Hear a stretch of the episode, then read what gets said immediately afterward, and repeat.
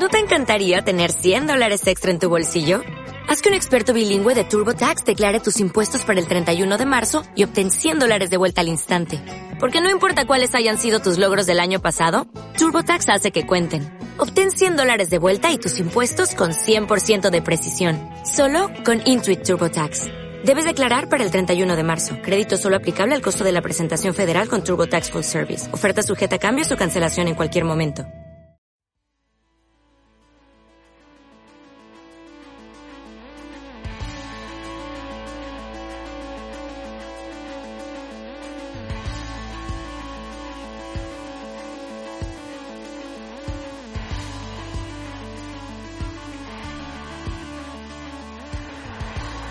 Y bienvenido a un episodio más al podcast de Entre Umbrales, el podcast donde Eduardo y yo hablamos sobre tecnología aplicada a los deportes de resistencia, entrenamiento, biomecánica, aerodinámica, en definitiva, todo lo que te pueda ayudar a controlar tu entrenamiento y a mejorar tu rendimiento. Eduardo, ¿qué tal? ¿Cómo estás? Muy buenas a todo el mundo, mm, buenos días, tardes, noches, ya sabéis, dependiendo de, de a qué hora os Nos estemos escuchéis. pillando. Nosotros de momento de noche, eh, Sí, noche, larga. pero, pero es cuando enganchamos. Oye, no, no hemos tenido oportunidad de, de enganchar antes y, bueno, oye, la, la ocasión la merece. Sí. Aprovechando lanzamiento de, de reloj nuevo, Correcto. pues eh, presentamos. Tenemos una novedad ahí que, que está recién, recién salidita del horno. Así que Eduardo nos va a poner aquí al día, vaya, al día. acaba de salir prácticamente. Pues sí, eh, vamos, estamos grabando el día anterior y, y nada, el, eh, digamos que el embargo se levanta a las eh, 4 de la tarde. Y a cuatro y un minuto.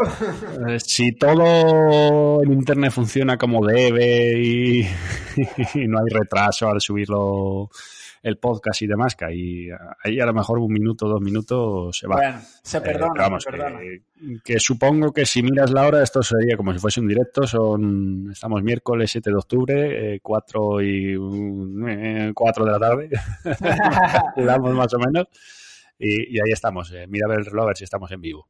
Sí, sí, sí. Está, está recién lanzado. Bueno, pues si te parece, Eduardo, antes de, de pasar con ese super reloj de Polar, eh, respondemos a las preguntas de algunas que nos han llegado y luego ya pasamos con el reloj. ¿Cómo lo ves? Sí, perfecto. Venga, Teníamos ahí una pregunta pendiente. Ahí está, una pregunta sobre Training Peaks y actualizaciones de umbrales. Nos pregunta tu tocayo, Eduardo, nos dice que tiene una duda y que le gustaría que le echáramos una mano. Dice, desde hace un año y algo, desde hace un año hace ciclismo y desde hace un mes lo vuelca a Training Peaks. Desde hace años, años. Ah, desde hace años, perdón, eso es. Y desde hace un mes lo está volcando a Training Peaks. Y dice que en este mes le ha subido el umbral anaeróbico, o el segundo umbral, o el VT2, eh, o el FTP, tres veces seguidas según los cálculos de Training Peaks. Claro, él, a ver, él al ver tantos cambios se ha preguntado, dice, ¿esto es fiable, no es fiable? Se refiere, entiendo por su pregunta, al umbral en pulsaciones, porque dice que usa una Garmin, una, una banda de pulso de Garmin. Sí, un Garmin con cinta. Exacto. Dice que tiene 48 años y que su umbral está en 166 pulsaciones, muy cerca de su máxima de 181. Dice- Pregunta que si es correcto y nos da las gracias de antemano. Bueno, pues es lo que hablábamos eh, Eduardo y yo antes de empezar a grabar el podcast de hoy, que si lleva un mes subiendo datos a Training muy probablemente es que Training todavía esté eh, cogiendo datos con el algoritmo para de- actualizar. Exacto. Aprendiendo de, de- de Eduardo, de, de toda la. de lo que da de sí, vamos. Eso es, Eduardo, Training Peaks todavía te está conociendo, está ahí en, en la segunda o la tercera cita donde estáis tanteando a ver por qué pie Os estáis poniendo todavía ojitos. Sí, sí, sí, sí. Así que Training Peaks va un poco más despacio, no es de, de ir a la cama en la primera cita. y cuanto más datos les vayas aportando, aportando, con más precisión te va a poder calcular tu, tu umbral y a partir de ahí tus zonas de entrenamiento. Sí que es verdad que si le aportas datos máximos de en torno a 20 minutos, 15, 30, 25, pues va a poder afinar mucho más ese umbral en este caso en pulsaciones. Entonces, si, no, si hasta ahora no le has dado un esfuerzo de alta intensidad, pues cada vez que hagas un poquito más de intensidad, pues se te va a ir actualizando. Si quieres que ya, digamos, te dé uno más definitivo, pues tendrás que meterle un esfuerzo de unos 20 minutos, que pueden ser 15, que pueden ser 20, 25, para que ya sea un valor más real de lo que tú puedes hacer. De todas formas, yo en cuanto al, umbral en 166 y máxima 181 tampoco veo nada, extraño. exacto, no es nada raro y está, está bastante bien. Hombre, quizás a lo mejor eh, los 181 de máxima, si es solo en ciclismo, si fuese, por ejemplo, corriendo, probablemente pues habría un poquito más de máxima. Pero vamos, al final es, eh, buscar los umbrales de ciclismo. Claro, y 181 en bici Está bien. Es un esfuerzo considerable, vamos. Se ha, apretado. De hecho, normalmente el segundo umbral o el FTP suele estar en torno al 80-85% de tu máxima o de tu potencia aeróbica máxima. Eh, que en este caso, si tienes 181 pulsaciones por 0,8, serían 144. Y si es 181 pulsaciones por 0,85, serían 153 pulsaciones. Es decir, que que está un poquito por encima, pero que no es nada descabellado. En principio podría, podrían ser valores normales. Y si es lo que hablábamos, si sus pulsaciones máximas no son reales, es decir, nunca se ha apretado lo suficiente como para llegar a su pulso máximo, no lo va, no va a tener datos fiables, pero como decía Eduardo, son valores normales, que no, en principio no hay nada extraño. Simplemente de todas formas, eh, hay que recordar que el que podemos importar eh, datos a, a, Trading Peaks. Es decir, que si tú tienes, eh, si tú llevas utilizando el Garmin años, puedes descargar los entrenamientos de, de Garmin de todo este tiempo y cargarlos directamente en, la plataforma de Training Peaks y entonces ya no tendrás el año que tú has estado volcando ahora mismo en Training Peaks, sino que tendrías pues toda tu historial. Eso es. Eh, no es difícil de hacer, simplemente conectar el Garmin al ordenador, meterte en la carpeta donde están guardados esos entrenamientos y, y arrastrarlo dentro de tu, digamos, calendario de Training Peaks, simplemente así, pues, y ya se, se cargan. Tienen que ser archivos eh, punto .fit, ¿no? sí, archivo fit. Sí, y si no, eh, la otra opción es, por ejemplo, si tienes un teléfono de Android, hay una aplicación que se llama Sync My Tracks, eh, que lo que hace es, lo mismo, tú le metes la cuenta de, Garmin, le metes la cuenta de Training Peak, le dices que te sincronice y te manda, pues, en, dentro del rango de fechas que tú le indiques, te manda todos los archivos de esas actividades. Digamos que primero lo descarga en el teléfono y después lo, lo lanza al, al Training Peaks. Al Training Peaks. En, para iPhone había otra eh, eh, que yo la tenía instalada, pero ya no la tengo. Y espérate a ver si me acuerdo de cómo se llamaba que hacía el mismo servicio. El mismo funcionamiento. De todos modos, si no, la dejaremos en las notas del programa y así Eduardo la busca tranquilamente. La de sí, la, buscaré tranquilamente porque la de iPhone. no me acuerdo. No te preocupes, en las notas del programa lo dejamos y a todo el que lo necesite utilizar, pues ahí lo tiene. Y para todos los que os estéis planteando usar Training Peaks, la primera vez que, creéis la cuenta eh, estará en inglés, pero os pondrá, ¿tienes actividades pasadas y quieres exportarlas? Pues ahí le dais a que sí y, ya está. Y simplemente vincular cuenta de Garmin, Cone o cuenta de Wahoo o del dispositivo que sea y se suben automáticamente. Prácticamente en cinco minutos se han, se han subido. Sí, lo que pasa es que a lo mejor en, el, en la forma esa no te, no te importa, digamos, todo en tu historial. Si tienes, por ejemplo, 10 años de historial en Garmin, no creo que te traiga los 10 años. Mm. Más que nada por ahorrarse, ahorrarse transmisión. Ahorrarse tiempo, ¿no? Sí, sí, sí. Pero vamos, que eso, eso se puede hacer manualmente. Y, lo mismo que te digo Garmin, te digo pues cualquier otra plataforma que esté soportada por el software.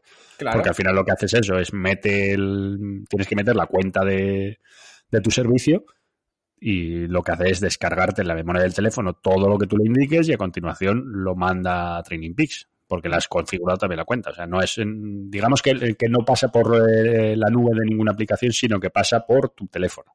Claro. Va. Así que nada, a seguir alimentando de datos a Training Peaks para que calcule con precisión esas zonas de entrenamiento y esos umbrales. Y si sigues teniendo dudas y quieres asegurarte, pues tienes opciones como hacer un test de campo, hacer un test de lactato o hacer una prueba de esfuerzo. Y así ya sales de dudas y ya automáticamente metes tú en Training Peak tus umbrales y tus zonas de entrenamiento y sigues entrenando a partir de esos datos 100% ya medidos directamente y no estimados. Así que esta pregunta yo creo que está, ¿no, Eduardo? Sí, yo creo que la podemos dar por contestada, ya que Eduardo nos diga sí, sí, sí, sí o sí no. Sí, ha quedado todo claro. Yo creo que, que después de que haga la sincronización de, de todos los archivos antiguos, eh, ya verá cómo le, le, va a dejar unas zonas eh, calculadas eh, que no van a variar bastante de, de, lo que le calcule ahora, más que nada por eso, porque al final es una historia muy grande uh -huh. y a medida que vaya alimentando Training Peaks, pues tampoco va a haber grandes cambios aparte uh -huh. de eso. Sí, en definitiva el, alg el, algoritmo no funciona mal, ¿eh? funciona bien. Obviamente lo más preciso sería una, un análisis de gases en una prueba de esfuerzo, pero que el algoritmo de Training Peaks funciona bastante bien. Así que pregunta, duda resuelta, creo. Ya nos lo dirá Eduardo. Y si no hay ninguna más por ahí, no. pasamos a. De esta semana era lo que teníamos. Así que pasamos a, al nuevo Polar. Al nuevo Polar. Pues Eduardo, ¿estás preparado? Estoy preparado. ¿Tiene, ¿tiene agua a mano? ¿Tiene, ¿Tienes la toalla para el sudor? la toalla no, el agua y el agua me la he bebido casi entera. Así que... Vaya, bueno, pues entonces dale caña. Lo que me voy a por un pai pai para el calor. Sí. bueno, vamos, vamos, vamos al tema con el, con el Polar Vantage V2, que es el, el nuevo reloj que ha presentado hoy Polar, eh, que es el, el, nuevo tope de gama de, de triatlón. Eh, que si os fijáis, eh, la fecha para elegirlo, o sea, para presentarlo, no la han elegido así por elegir, sino que esta semana era cuando se iba a celebrar el, el campeonato del mundo de Ironman en Kona. Con lo cual, pues eh, la fecha lleva a ser eh, pensada en la cabeza de, del jefe de marketing de Polar durante mucho tiempo, pero por los motivos que todos sabéis, pues ni hay campeonato del mundo, ni ha habido Ironmans, ni ha habido nada. Eh, ¿Por qué digo esto? Pues porque al final mmm, es eh, la seña de identidad del, del, reloj que está destinado, pues eso, a, a triatlón aunque muchos lo utilizaréis eh, simplemente a lo mejor pues solo, solo para correr o, o, para otro tipo de actividad o para bici, pero que el, lo que es el, el Vantage V2 en el corazón es un, un reloj de triatlón.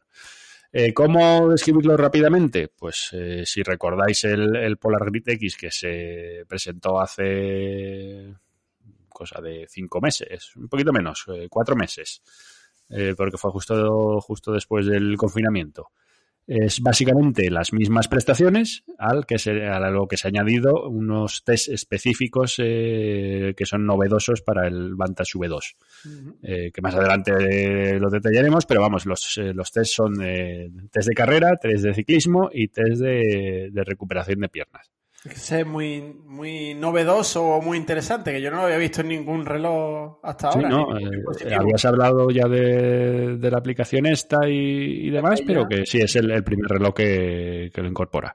Pero bueno, eso lo dejamos ya para el final, sí. eh, para hablar largo y tendido de ello, porque al final es la, son las novedades y es lo que, lo que más dudas generará, porque todo lo demás es, es ya conocido. Mm.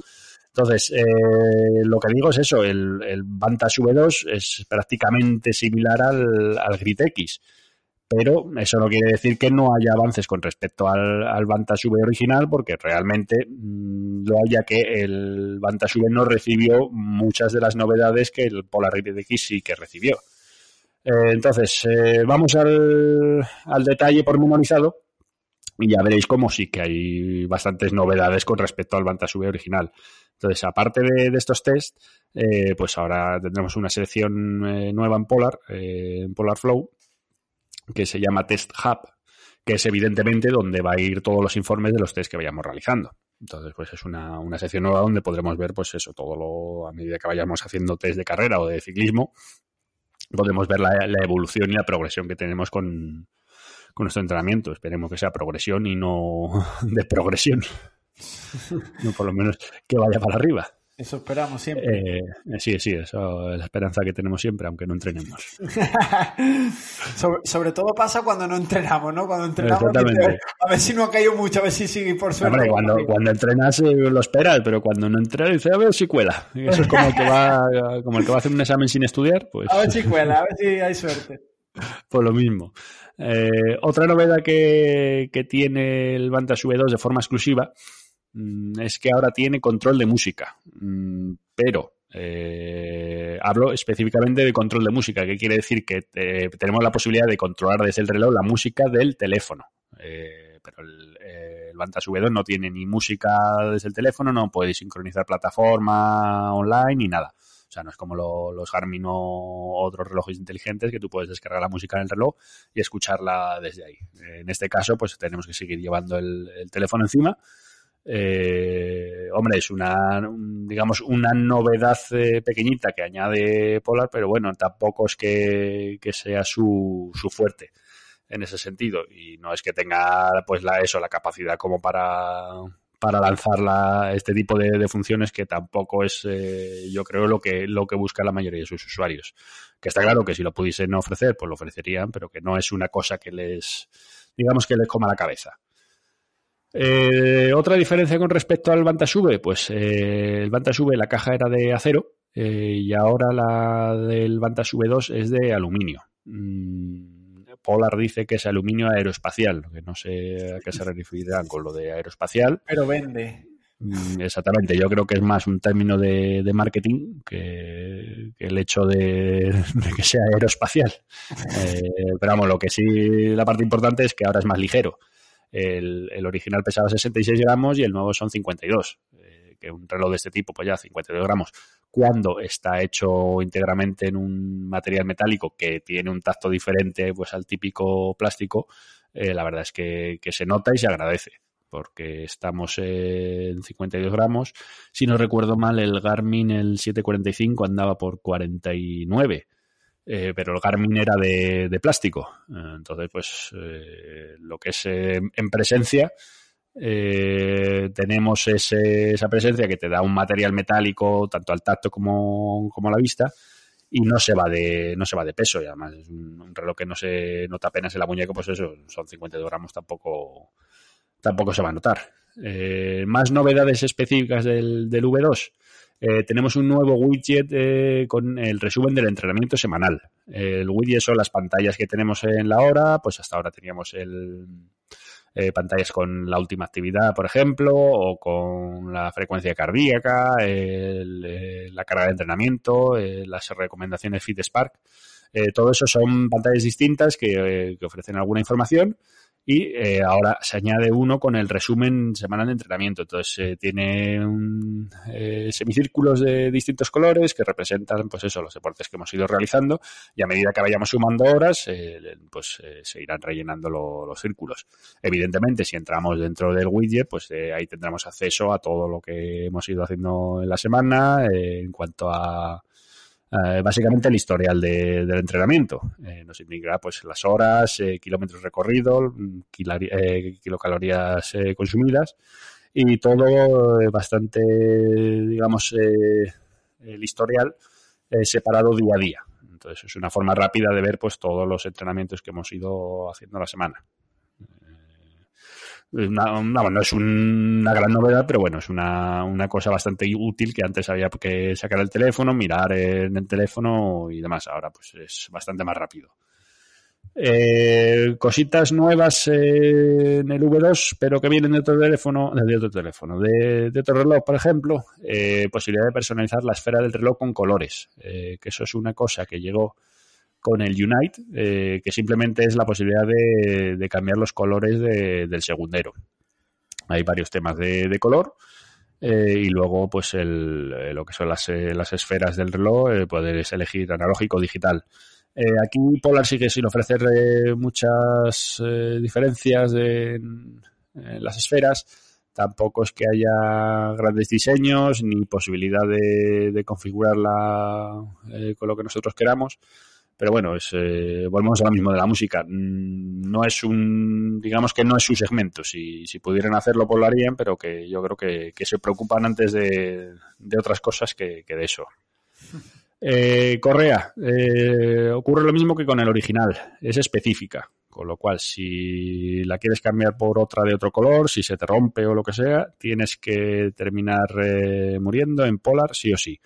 Ahora el único cambio que hay es que antes tenía un, pasador, eh, que era algo puñetero de, cambiar, y ahora tiene un sistema de, cambio rápido. Entonces, pues eh, vas eh, a Polar, te gastas la pasta, coges el color que te dé la gana y, la puedes cambiar en cuestión de segundos.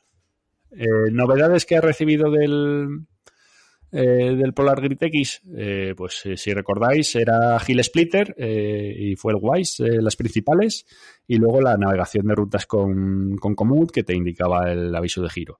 Hill Splitter era la función aquella que te detectaba directamente el reloj, las subidas y bajadas que hacíamos, te, te lo separaba en, vueltas diferentes, te aparecía en la pantalla la información específica de, de, la subida en curso y luego a la hora de, de terminar el entrenamiento, y sincronizarlo, pues tú podías ver en el Polar Flow eh, por separado cada una de esas subidas y bajadas y ver el rendimiento, ritmo, frecuencia cardíaca, potencia eh, y todo lo demás. Eh, fue el Wise, era el asistente de, nutrición y de hidratación en el que tú metías pues el tiempo que ibas a estar practicando deporte, cuánto, digamos, la intensidad de la actividad que tú estimabas si vas a estar en, zona 3, en zona 4 eh, y luego eh, la cantidad de carbohidratos que vas a tener por toma. Y el reloj, por, un lado, en primer lugar, antes de empezar el entrenamiento, te decía cuántos geles te tienes que llevar. Y luego, a medida que ibas entrenando, pues te lanzaba avisos el, reloj en el que te decía, pues eh, ha llegado la hora de, de tomarte un gel o ha llegado la hora de tomarte el bocata de jamón. Pues eso te lo va te lo va diciendo. Y luego al final del entrenamiento, cuando revisas la actividad, pues podrás ver eh, separado, eh, por separado eh, qué energías hemos estado utilizando en, lo que son proteínas, carbohidratos y grasas. Entonces te hace la separación, pues más que nada para ver eso. digamos qué es lo que tienes que, que comer después de, de la actividad. después de la actividad, pues al final tampoco tiene mucha ciencia, porque eso lo hace en función de la frecuencia cardíaca que has ido teniendo en la actividad.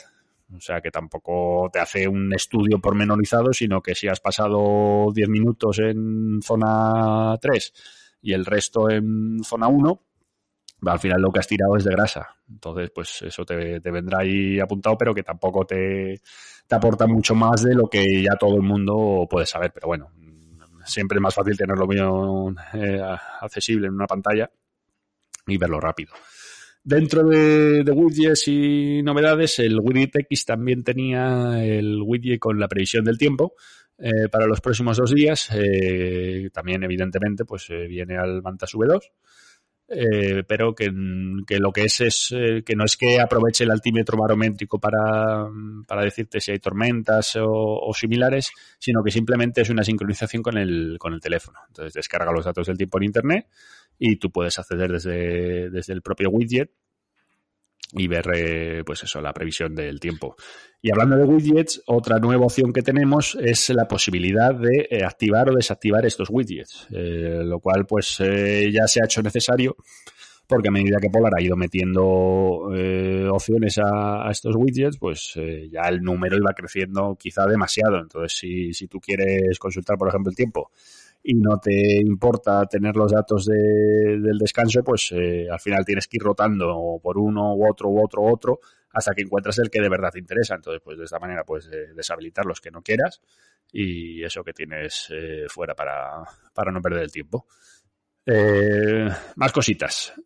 botones recibe exactamente los mismos del. Vamos, no exactamente, sino en, en material. El Grid X los tenía metálicos en el V2 también son metálicos, con relieve, eh, la verdad es que de bastante buen tacto. No tienen, no se resbalan, eh, o sea, con lo cual si, si tienen las manos mojadas o de sudor o de agua y demás, eh, a la hora de presionar el botón, pues no tiene mayor problema. igual que los otros dos, tanto el Vantas V como el Grid X también tenían pantalla táctil. En el V2 seguimos con la pantalla táctil, lo que es la interfaz de usuario es exactamente la misma, eh, la velocidad del reloj en general a la hora de entrar en menús, submenús y demás es también la misma. Eh, lo he estado comparando esta mañana con el, con el Vantas M y, la sensación es, la misma. O sea, no se, no se nota que haya habido un cambio de, procesador para darle más, eh, más potencia eso, a la entrada de los menús, que a veces se siente un poquito de de retraso cuando se le da las opciones o en, las animaciones es quizás un poquito va un poquito trompicones pero bueno es, cosa visual y tampoco tampoco tiene más, más importancia que esa. Evidentemente si fuese una una transición limpia pues todo sería más bonito. Eh, pero no lo es. Autonomía eh, igual que el Grid X exactamente lo mismo. Eh, hasta 40 horas en, en modo de GPS con, con todo activado que es lo mismo que tenía el V, pero eh, ahora nos permite llegar hasta 100 horas eh, bajando la precisión del GPS, desactivando el sensor de pulso, entonces dependiendo de cómo alteremos las opciones, pues el máximo que podríamos alcanzar sería 100 horas. Si es que tenéis por delante un puente y no tenéis nada que hacer, y después me tira al monte mm, y necesitas batería de 100 horas, pues nada, empiezas a desactivar opciones y, lo dicho, te llegas hasta las 100 horas. Eh, y asociado a esto, mm, tenemos también que a la hora de, comenzar el perfil de deporte, en la parte superior de la pantalla, eh, además de ver la batería restante, eh, te va a mostrar pues las horas restantes de, uso aproximadas. Entonces, a, la hora de, salir, pues en vez de ver un 35%, que tampoco te aporta más información del 35%, pues te puede decir eso, que ese 35% con las opciones que tú tienes marcadas en este momento te da para mm, X horas. Eh, por ponerte un ejemplo, eh, yo ahora mismo, si le doy a iniciar una actividad, tengo pues alrededor de, será un, 40% de batería, un poquito menos, y me daría para 14 horas de, de uso de GPS. O sea que si 45% tengo de batería y marca pues eso, 14 horas que si quiero, pues puedo estar corriendo hasta mañana por la mañana y... Y te dura, ¿no? Y me dura. El reloj sí, yo no sé. Para un Ironman da. Para un Ironman me da. buscaré a alguien ahora en la calle a ver si le apetece hacer un Ironman. Y, nada, mm, sensor de pulso óptico también es el del Grit X, que si recordáis eh, era básicamente el mismo de toda la gama de Polar, pero le habían hecho cambios en los eh, en el color de los LEDs, que en vez de ser todos de, color verde, eh, ahora tenemos eh, combinados LEDs de color rojo, naranja y verde. En teoría, pues para darle más, más fiabilidad a la, a la lectura. Eh, y nada, eso es a grosso modo, pues todas las, eh, las, novedades que tiene el V2, que como digo, pues con respecto al Grid X, mm, las novedades son pocas. Con respecto al Vantage V, las novedades son bastante notables porque el, el Vantage V no recibió todo lo que son las funciones específicas de, lo que he hablado de Hill Splitter, de Fuelwise y de la navegación con, común, que al final era el, paquete gordo que, tenía el, el Grid X. Así que, si os parece, mm, podemos pasar directamente a hablar de, los test específicos, que es el. Os parece, os parece. que es el, plato principal de, Polar para, este modelo, que es eh, lo, que, lo que más se ha esforzado para crear. Entonces, empezamos por el running test o test de carrera, que ese es uno que he hecho yo lo ha sufrido ya, ¿no? Lo ha sufrido. Entonces, eh, ¿qué, nos, eh, ¿qué información nos aporta el, test de carrera? Eh, pues te, hace estimación de V2 Max, la frecuencia cardíaca máxima, si es que optamos por la por el test de frecuencia cardíaca máxima, que ahora explicaré las dos, las dos posibilidades que tenemos. Y luego velocidad aeróbica máxima o BAM y potencia aeróbica máxima o PAM, que es eh, básicamente lo mismo, pero uno está referenciado al ritmo y el otro a la potencia. Porque este reloj también estima potencia, ¿no? Eso es, porque recordemos que tanto el Vantas V como el Polar Grid X y ahora el Polar el Vantas V2 eh, tiene estimación de potencia directamente desde, desde la propia muñeca sin, sin necesitar eh, accesorios externos. Sería interesante poder compararlo con Street, a ver que no sé si ya lo has podido probar, pero Si no, Sí, la- el, el algoritmo es el mismo que el que, el que tuvieron con el, el Bantasube. Eh, entonces, eh, marca más potencia que el, tanto Street como, como Coros, porque Coros, eh, digamos que ha copiado el algoritmo de Street. Prácticamente no es, no es Sí, exactamente el mismo, algo pero comentaste ya en un sí. podcast. es, es muy similar. En el caso de Polar da más potencia, pero bueno, mm, tanto uno como otro estima. Es decir, Claro. Mm, que cuál, ¿Cuál es el que dice la verdad, pues, pues no lo sé. Bueno, sie- siempre y cuando siempre mida igual de mal, no, Exactamente. no o hay sea, problema. Siempre, siempre que, que sea una medición repetitiva en el tiempo y en. Es decir, que 500 vatios, o, o, por decirlo de otra manera, que correr a 4.30 en llano sea siempre 500 vatios, mm, pues eh, Con el vale. mismo viento y todo. o sea, Es decir, mm, claro, o sea, que tú puedes repetir. Ahora, si, si hoy eh, 4.30 en llano son 500 vatios y mañana 4.30 en llano son 350, pues lleva mira, el viento de cola. ahí ya no. Pero que mientras sea repetitivo, mm, Sí. me sirve siempre que no cambie de, de método de medida. Es decir, Claro. si yo, por ejemplo, estoy acostumbrado a entrenar con Street, no puedo cambiar ahora a Polar porque no toda la referencia que tengo no, no tiene nada que ver. Entonces, eh, bueno, si tú estás acostumbrado a entrenar con Street, pues el Polar tiene la posibilidad de que conectes el, el sensor de Street, te lo acepta exactamente igual que, que si fuese la potencia suya y todo el resto de funciones referenciadas a esa potencia seguirán funcionando exactamente igual, pero mm, teniendo la fuente de datos de Street. O sea que en ese sentido. Polar tampoco te obliga a, a utilizar lo suyo. no se pelean con Street. No, no, vamos. Sí. Al final es, eh, es conocido por todo el mundo eso, que, que todo depende de- del algoritmo y, y de qué valores pondere y yo estoy seguro que ahí la, la máxima diferencia suele ser el, la importancia que le dé al peso de, de cada uno. Eh, y yo creo que por eso a mí, que yo tengo un peso elevado, pues la diferencia es mayor de la que puede tener a lo mejor alguien que pese 50 kilos. Entonces, eh, yo me imagino que en ese rango, pues habrá menos vatios de diferencia. En mi caso, yo creo que hablo de ciento, ciento y pico vatios de, de diferencia, que es bastante. En ciclismo eso sería una barbaridad. Sí, sí. Entonces, eh, que volvemos a lo mismo, que al final, a mí, mientras sea repetitivo, mm, de momento, hasta que no haya una otra solución directa, mm, pues oye, me lo, digamos que me lo como tal cual y, y es lo de siempre. Mm, Utilidades de potencia en carrera, pues eh, bastantes. Por ejemplo, entrenamientos en, en cuesta, en carreras con en zonas de, de cuesta arriba, cuesta abajo. Siempre que no sea Eh, llano. Exactamente. Si es llano, pues al final te puedes referenciar a, a tu ritmo de siempre Eh, eh, y echarle un ojo a la frecuencia cardíaca. Pero que si, si tienes una, por ejemplo, una maratón como la de Madrid, que es eh, cuestecita para arriba, cuestecita para abajo, ahí tampoco puedes ir pendiente del ritmo porque entonces probablemente mm, llegues tieso. petes, petes antes de tiempo. Entonces, pues si tú ahí, en vez de ir pendiente del ritmo, vas pendiente de, por ejemplo, de que vas a marcar 350 vatios, 350 vatios al final es un ritmo en llano, es otro ritmo distinto en subida del 2% y es otro ritmo distinto en una subida del 5%. Entonces, Mm. pues eh, ese es uno de, de, sus, de sus usos. Otro uso perfectamente válido puede ser entrenamiento de, de intervalos en cuesta, porque ahí, mm, si tú quieres hacer varios intervalos a la misma intensidad, el pulso no te sirve porque tarda en, en alcanzar, digamos, el, el pulso que te indique la intensidad en una cuesta de, de 200 metros, pues hasta que casi no has llegado al- a subir la cuesta, el pulso no te estará marcando La El- zona en la que tiene que estar. la zona real cuando tú ya estarás muerto.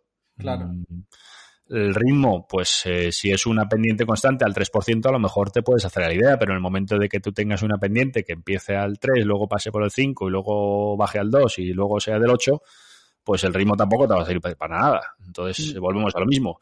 La potencia te está marcando un valor desde el, desde que empieza la cuesta. Entonces, a la potencia pues le va a dar lo mismo el que tú estés al 2% dependiente o al 8% dependiente. Así es. Y también, también este test te permite sacar tus zonas de entrenamiento.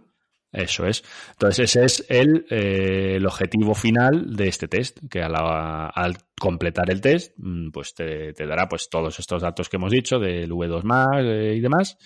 Y, te, y una vez sincronizado, pues te dirá el, eh, que te ofrece eso la posibilidad de, actualizar tus datos y a partir de ahí actualizará tus zonas de, eh, pues eso, de, ritmo, de potencia y, a la hora de entrenar, pues cuando tú tengas que hacer un entrenamiento en zona 2, pues tendrás una zona 2, eh, digamos, más real de la que podías tener hasta, hasta ese momento porque lo habías calculado un poquito, pues... A la cuenta la vieja. Eso es, más o menos. Entonces, ¿cómo se, se hace el test de carrera? Pues, pues cuéntanos, cuéntanos. tenemos dos opciones. Eh, la primera, ¿La de muerte? Mm, no, la de muerte la dejamos para el final. Ah, vale, vale. que esa, que esa, es muerte. Entonces tenemos la, opción fácil. Eh, en las dos opciones, básicamente, eh, tenemos que empezar por un calentamiento. Entonces, eso es, eso es de cajón, que no vas a salir a entrenar sin calentar y te vas a poner a tope, porque eso no... No es tan de cajón para algunos, pero... Sí. Habrá visto de todo, sigamos, sigamos. Habrá visto de todo. Hombre, es que el que tenga un, segmento de Strava en la puerta de su casa le hacen una putada. ¿eh? Hay que salir a muerte. Hay que salir a muerte porque el segmento está ahí. No, vas a calentar el rodillo. Entonces, eh, hacemos calentamiento de 10 minutitos, eh, que pueden ser 10, que pueden ser 15, pueden ser 5 o lo que tú quieras, pero que, lo que es el, digamos, el sistema de Polar te recomienda 10. Eh, entonces, hasta que tú no presiones el, botón, tú no le has indicado al reloj que has terminado el calentamiento. Entonces, por eso no tiene que ser que esperar a los 10 minutos y, ya le vamos a empezar. A partir de ese momento, digamos que tú presionas el botón y empezaría el test eh, solo, y repito, solo si estás corriendo a un ritmo superior al ritmo que hayas marcado, que lo puedes marcar en el, en el menú. de serie venía a 10 minutos por kilómetro yo lo cambié a 5.30. Entonces, ¿qué quiere decir eso? Que yo hoy, cuando estaba haciendo la prueba, estaba corriendo mm, muy suave en zona 2 baja, 2 media, y estaba, estaría corriendo yo creo que a 6, 6, 10, 6, 15 minutos el kilómetro. Entonces, cuando terminé el calentamiento, el reloj se quedó esperando a que yo alcanzase el ritmo de 5.30 para empezar la prueba. Es decir, si yo seguía corriendo a 6.10, pues eh, ni había prueba ni, ni había nada. Eh, ¿Qué pasa cuando llega a 5.30? Pues es la velocidad que yo le he marcado para inicio de prueba y en ese momento pues el reloj ya te indica que estás eh, comenzando la prueba. En la pantalla del reloj, en la parte superior, te aparecerá el ritmo objetivo, digamos que es el que va a ir eh, cambiando, que es el que tenemos que estar pendientes. Entonces, si yo he marcado 5.30, pues te empezará, pues eh, eso, en 5.30 irá bajando la, o, subiendo, más bien el, el, ritmo que tenemos que, alcanzar. Entonces, eso se representa en un semicírculo y la, el objetivo es estar en el centro del, del semicírculo, porque si está a 5.30, podemos empezar a correr a 4.30, mal, podemos seguir corriendo a 6.10, mal. Entonces, el objetivo es siempre eh, correr al ritmo que te va marcando el reloj. Pues eso, empieza en 5.30 y va subiendo poquito a poco y de forma muy progresiva, pues eh, 5.28, 5.26, 5.24. Eh, entonces, poquito a poco y ascendiendo la frecuencia cardíaca poco a poco. En el centro de la pantalla del reloj verás el, tu ritmo actual mm, para que vayas más o menos ajustándote. Si tú ves que tienes que ir a 4.45 y vas a 4.35, pues sabes que tienes que aflojar un poquito. Y si vas a 4.55, pues eh, que tienes que apretar un poquito. Pero siempre seguirás yendo dentro del rango. El reloj te va a avisar si te pasas eh, demasiado, tanto por arriba como por abajo, para que ajustes. Y en la parte inferior de, la pantalla vamos a tener, eh, en primer lugar, la frecuencia cardíaca actual y eh, dos cifras, que es el submáximo y el máximo. El máximo, el que nosotros hayamos marcado, y el submáximo, que es el 85% del, de la frecuencia cardíaca máxima que hemos marcado. Entonces, aquí es donde empiezan las dos opciones de la prueba. Eh, que no tenemos un día para tirar cohetes o, que llevamos una fatiga acumulada y, no es plan de, quemar todo, todos los barcos. Pues en el momento que tú vas eh, progresando en el entrenamiento y te vas aumentando ritmo y demás, y llegas a la cifra de, de la frecuencia cardíaca submáxima, el reloj te va a avisar de que ha llegado a esa frecuencia cardíaca, que en mi caso hoy han sido 159 pulsaciones, entonces, en ese momento, tú puedes eh, decidir si continúas la prueba o si paras de correr y das por terminada la prueba. Que paras de correr, pues entonces el reloj detectará que has eh, finalizado la prueba, eh, harás un enfriamiento y te dará después los datos de el final del test. ¿Que no decides terminar de correr? Pues eh, muerte. Hasta que reviente. Usted ha elegido muerte. Yo creo que sí, que tendría que poner ese, mensaje. Dice, no pares de correr, has elegido muerte. Enhorabuena. Pues, y ahí te seguirá subiendo la, velocidad hasta que digas, pues, eh, pues ya. Pues hasta, que ya hay es que petas literalmente. Exactamente. que no puedes seguir. No, obviamente no hace falta morir, pero hasta que llegas a un ritmo que no puedes sostener. Claro, yo tenía marcada pues, las pulsaciones en 188. No tenía ninguna gana de llegar a 188. Eh, esas pulsaciones las metes tú manualmente, ¿no? En este caso las metí manualmente. Entonces, eh, ¿qué ocurre? Si yo, por ejemplo, tengo marcado 188 y en la prueba llego a 190, pues eh, automáticamente el reloj eh, dejará guardada mis 190 como frecuencia cardíaca, máxima, porque evidentemente lo ha marcado. Y si tengo marcado 188 y llego a 185 y después cuando termino la prueba el reloj te pregunta si, el, si tú has hecho la prueba a tope o te has quedado un poquito antes. Entonces, si tú le dices que has hecho a tope y te has quedado en 185, pues entiende que tu máxima ahora en este momento son 185, porque a lo mejor los 188 que yo he marcado eh, los he marcado pues eh, hace cinco años. Claro, o sea que para el próximo test ya tendrías un registro, digamos, real de dónde están tus pulsaciones máximas. Exactamente. Entonces, mm, eso también se utilizaría a la hora de ajustar todas las zonas. Y Eduardo, ¿y el ritmo ese que tú elegiste de 5.30 para comenzar? Eh, ¿Puedes elegirlo a partir de 10 si es la primera vez que lo vas a hacer, ¿no? De 10 minutos, o sea, para que te empiece a contar desde un ritmo más bajo o tienes que... Sí, sí, puede ser. De hecho, de, por defecto viene 10 minutos kilómetro. Claro, tú ya sabes que eso es muy bajo para ti, entonces te ahorras. muy bajo y entonces mm, digamos que te ahorras el que cuando tú termines el calentamiento automáticamente te inicie la prueba. O sea, de esa manera, pues eh, yo sé que yo termino mi calentamiento en zona 2 muy suave, que voy a terminar a un ritmo de 6 y pico y ya cuando yo quiera o las circunstancias de donde estoy corriendo o lo que sea, pues eh, lo den, pues entonces yo subo el ritmo y eh, hace que la prueba empiece automáticamente. Eh, ¿Cuál es el objetivo de estas pruebas? Pues comparar, más allá de, o sea, aparte de lo que son el establecer las zonas de, entrenamiento, es el que tú puedas ir almacenando en, lo que hemos, lo que he dicho al principio de Test Hub, que se vayan quedando ahí reflejados todos los datos y tú vayas viendo la progresión que tú puedes estar teniendo o, pues eso, de progresión o... La regresión. Eso, regresión. O, vamos, viendo cómo que es verdad que si no entrenas no mejoras. Es lo que, lo que tiene esto. Contrastar lo que todo el mundo ya sabe, se llama. Entonces, eh, los datos que nos dan ahí, pues, eh, pues yo creo que los más importantes son esos, los de el BAM y el PAM, que son datos que realmente no tenemos eh, muchas maneras de, obtenerlos. Recuerdo que había una prueba que era también de muerte. no, me acuerdo, de, ¿podía ser la de Kursnavet? sí, o bueno, normalmente para la BAM se utiliza un test de 6 minutos all out. Y 6 minutos o, 2 kilómetros, según tu nivel de rendimiento. Si, está, si estás en forma, puedes hacer un 2000 a tope y a partir de ahí sacas la van. O si tu nivel es más bajo, te coges 6 minutos y lo haces all out, que all out es a tope, y de ahí sacas tu van. Que más en cualquier caso es muerte. Efectivamente, en cualquier caso ha elegido usted muerte.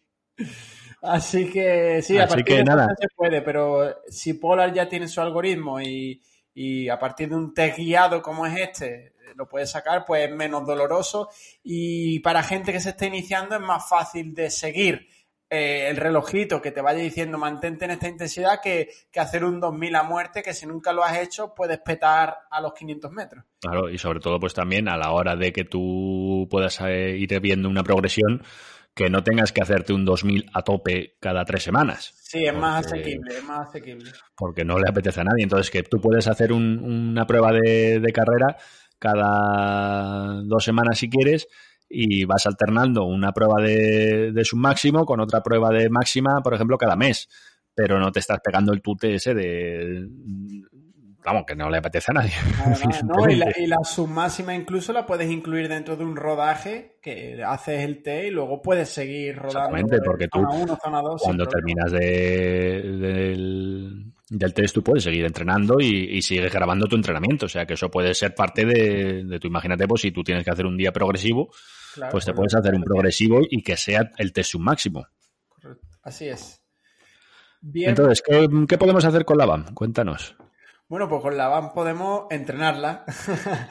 Como ya hemos hablado en otro, en otro episodio, pues la BAM suele estar asociada al consumo máximo de oxígeno, que es uno de los determinantes del rendimiento en los deportes de resistencia. No es el único y, y no es la panacea, no por tener más consumo de oxígeno va a ganar, sí o sí, pero sí que es verdad que es una de las claves del rendimiento en deportes de resistencia.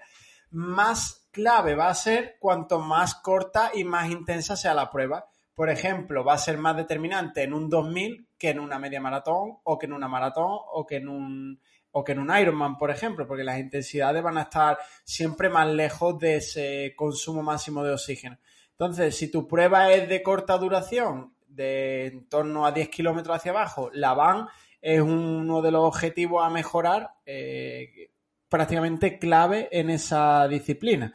Entonces, una vez que sepas tu van, pues a partir de ahí puedes empezar a entrenarla para ir intentando subir, digamos, este techo de consumo de oxígeno todo lo posible. Normalmente, con que entrenes en torno al 95% de esta van, ya es suficiente para producir estímulo como que, que te genere una mejora. Y ahí es donde entra la importancia de eso, de, de poder ver la progresión. Sí, claro, porque si no lo, si no lo, si lo mides una vez y ya no lo mides nunca más, no sabes si el entrenamiento que estás realizando es efectivo, ¿no? Entonces, este tipo de test, pues si lo vas realizando de forma periódica, te van a ir eh, dando luz y te van a permitir saber si lo que estás haciendo te está sirviendo para conseguir tu objetivo o si por el contrario estás perdiendo el tiempo porque realmente no es la van lo que deberías de entrenar y a lo mejor deberías de entrenar el umbral, el, el primer umbral, el segundo umbral o la resistencia a la fatiga. Ajá. Así que una herramienta interesante y sobre todo yo lo veo cómodo de usar y que no tiene un desgaste excesivo es la comodidad y la comodidad de a la hora de pues eso de actualizar tus tu zonas que al final es el, mucho de lo que hace Polar es centrarse en eso en, simplicidad a nivel de usuario de tener métricas muy avanzadas por un lado a las que también tienes acceso y puedes ver como decimos eso el, el tener el, la BAM y la PAM pero a la vez eh, que si tú no quieres saber nada de eso porque no tienes ganas ni de aprender ni de nada, no pasa nada, tú le das a actualizar tus zonas y, y ya está. No te has enterado de absolutamente nada de lo que ha pasado por detrás, pero mm, digamos que tus zonas de entrenamiento están hechas. Correcto. Hoy ya he dicho tres o cuatro veces correcto. Nuestro amigo de los sprints hoy tiene que estar. y todavía no. Bueno, Eduardo, pues si te parece, pasamos al, al, al, segundo test, al de ciclismo. Al de ciclismo. El de ciclismo tiene menos misterio, porque básicamente es un. Es más clásico. De, exactamente, la prueba de, de, FTP de toda la vida, eh, en la que habitualmente la prueba de FTP son 60 minutos. Eh, y luego había variantes de 20, 30, 40 minutos, pues en función de, de eso, de lo que al final es como la, la prueba de su máximo y máximo. Mm. Si no te apetece hoy sufrir, pues te haces la de 20 minutos, le aplicas el factor de corrección y no tienes que estar eh, los 60 minutos eh, a tope que... 60 minutos eso, o, o, lo haces en competición o hacerlo en un entrenamiento por ti solo tiene que estar muy mal de la cabeza. Te lo digo yo que hice una el, el domingo. eso ya es tortura, más que nada es que por psicológicamente eso, es... No se, hace, se, hace, pesado, sobre todo eso, los, los, últimos minutos cuesta. Que por ese motivo, pues no vais a ver ninguna en el artículo, ningún test de FTP, porque es que no tengo ganas.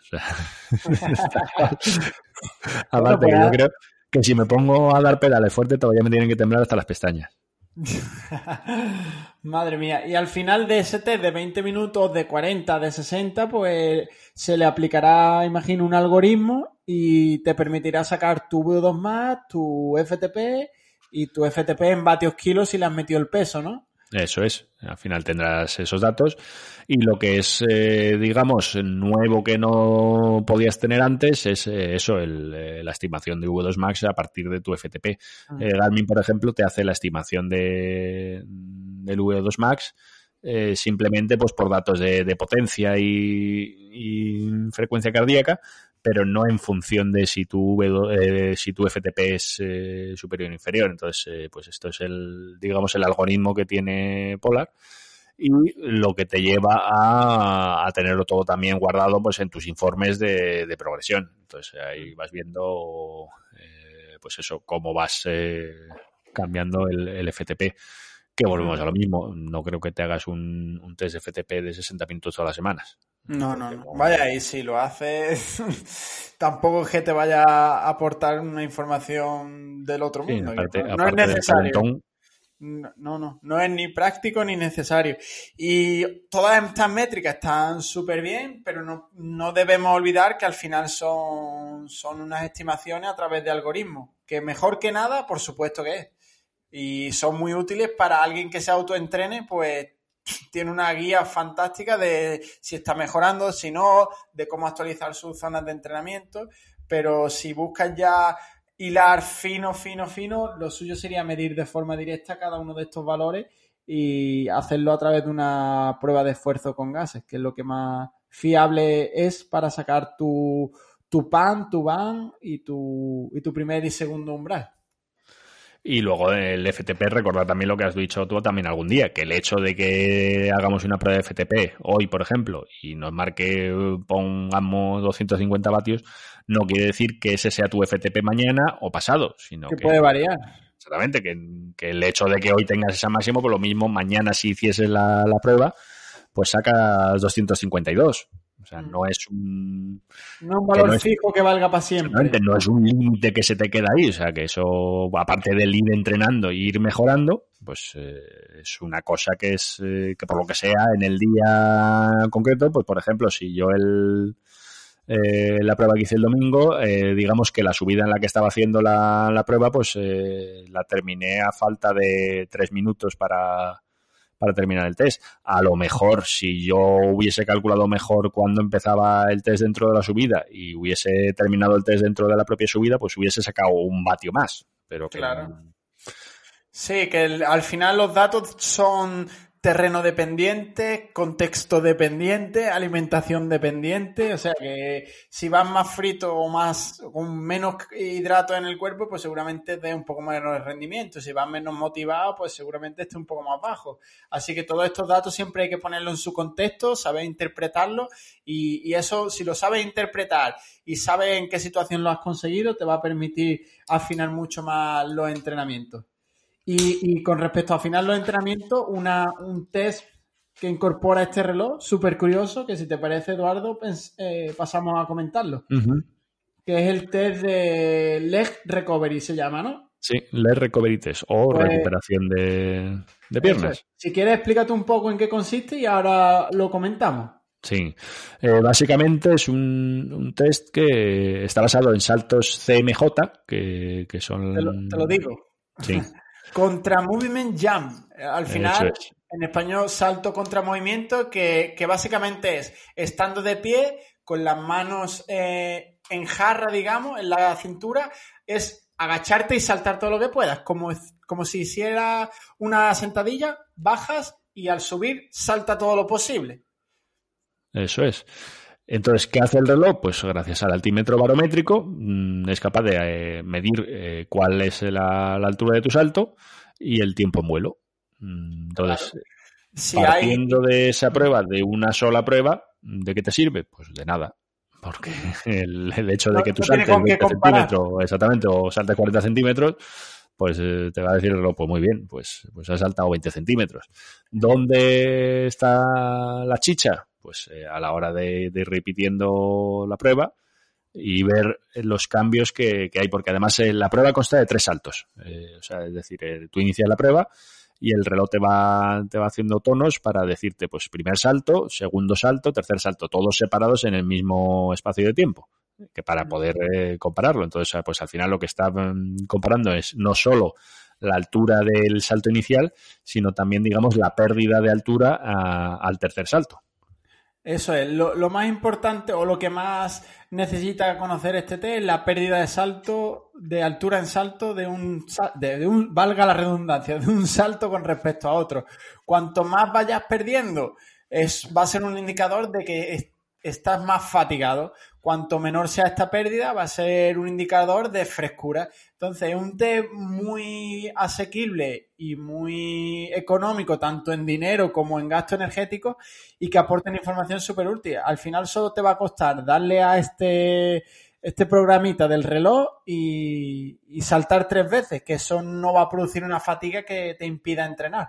Y, y, en cambio sí que te va a dar una información muy útil de cómo está tu sistema neuromuscular, tu complejo tendinoso, de si estás fatigado, si no, si puedes tolerar un entrenamiento de alta intensidad, si no.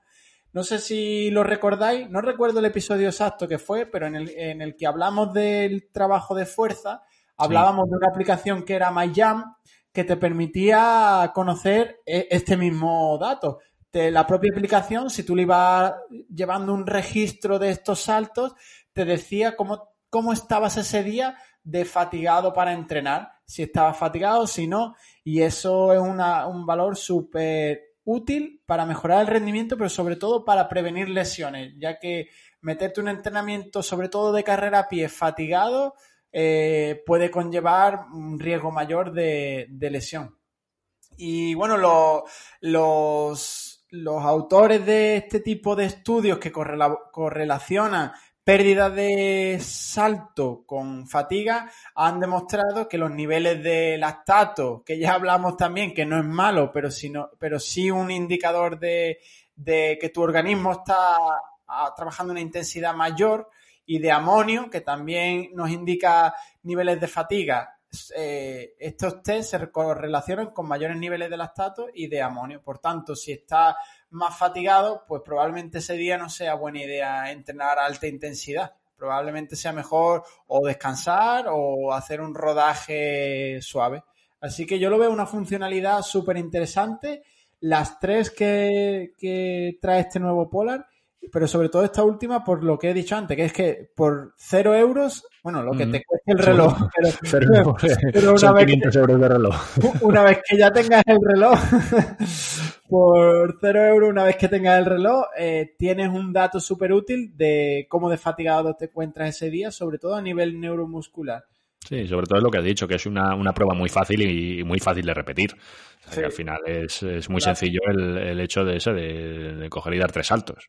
Es que no, no, conlleva nada de tiempo y no fatiga nada. Lo puedes hacer como ritual antes de, de, empezar a entrenar o justo cuando acabas el calentamiento, antes de empezar la parte intensa y ese día te sirve para que junto a tus sensaciones y si te tomas por la mañana el HRV, decidir si entrenas fuerte o si no. Y eso va a llevar va, va, a hacer que tu entrenamiento dé un salto de calidad increíble y que entrenes fuerte de verdad el día que estés preparado para entrenar fuerte y no porque toque. porque, te sientes eh, fuerte o porque te toque entrenar. Así que yo lo veo una, una, opción muy interesante. Los que no tengáis eh, el Polar o no, o no queráis comprar el Polar porque tenéis un Garmin tal, tenéis la opción de la aplicación MyJam que la podéis descargar en el móvil y también podéis tener acceso a esta información. Pues eso es el, Polar Vantage V2. Eh, precio, que al final siempre es, eh, si no lo más importante, es de las cosas más importantes. Pues el mismo precio con el que salió el, el Vantage original, que evidentemente ahora pues ha ido bajando de precio, por lo que ya comentamos en el último episodio de cómo, de cómo se manejan los precios en Europa pero que sigue manteniendo el precio de, de 499 euros. Eh, el, solo el reloj o 549 con el, sensor de, el Polar el H10. Entonces, pues eh, eso, nuevo modelo, más prestaciones, mismo precio que el, que el modelo al que sustituye. Así que, pues oye, a ver si otros toman ejemplo. y, hacen, hacen lo mismo cada vez que lancen un reloj sin tener que subirse a la parra con, los precios. Con el precio, ¿no? Y disponibilidad, pues, pues ya. Ya. A partir de que escuchéis este podcast, está disponible. Sí, más o menos. O sea, primero en, me imagino que estará en, en la página de Polar, porque básicamente le dan al botón de, de estar disponible. Publicar. Pero bueno, que ya, ya tiene que haber stock en distribuidores, en tiendas eh, y demás. Eh, en cuanto estén disponibles, pues en la página pondré los, los enlaces a, a las tiendas habituales y para poderlo comprar desde ya. Perfecto, pues yo creo que le hemos dado un repasito bueno a este Polar y a sus nuevas, sobre todo a sus nuevas funcionalidades de test, que yo creo que es una de las cosas más interesantes junto al cambio estético, ¿no? De la, de la de este Sí. acero aeroespacial. Sí, vamos, eh, estéticamente, mm, si tú pones uno al lado del otro, Son iguales, ¿no? mm, tienes que estar muy en- con el ojo muy entrenado para, para diferenciarlos. Es O sea, más al tacto, ¿no? Es, es quizá el color de, de la caja. Varía un poquito. Luego el diseño es un poquito diferente en el, en el bisel, pero es muy poco diferente. O sea, no es como el, el Grit X, que sí que era eh, notable la diferencia porque tenía un bisel eh, con más relieve para. eh, pues eso, para protegerse en, en la montaña y luego aparte con el, al tener una correa tradicional, pues tenía los, eh, eh, donde se engancha la hebilla, pero que no, el, el Vantage V2 y el Vantage V estéticamente son, son muy similares. La pantalla es igual, el tamaño de, de lo que es el, el borde de la pantalla es igual también, o sea, es todo muy, muy, muy en la estética habitual de, de Polar. Pues nada, otro Polar más en el mercado. Pues bueno, Eduardo, yo creo que por aquí vamos a ir cortando hoy, ¿no? Sí, yo creo que, mira, acaba de hacer una hora. justo. Perfecto, pues suficiente por hoy. Y bueno, tenemos temas ahí pendientes para hablar, así que lo guardamos para el próximo podcast sobre... Acordaros que, que ahí siguen la, pendiente las, eh, las sesiones de biomecánica. Ahí está, sobre platos ovalados, no ovalados, bielas más largas, más cortas. Así que ya a ver si para el próximo, si, si dejan de salir novedades, porque ahora, como me comentabas, están las marcas a tope.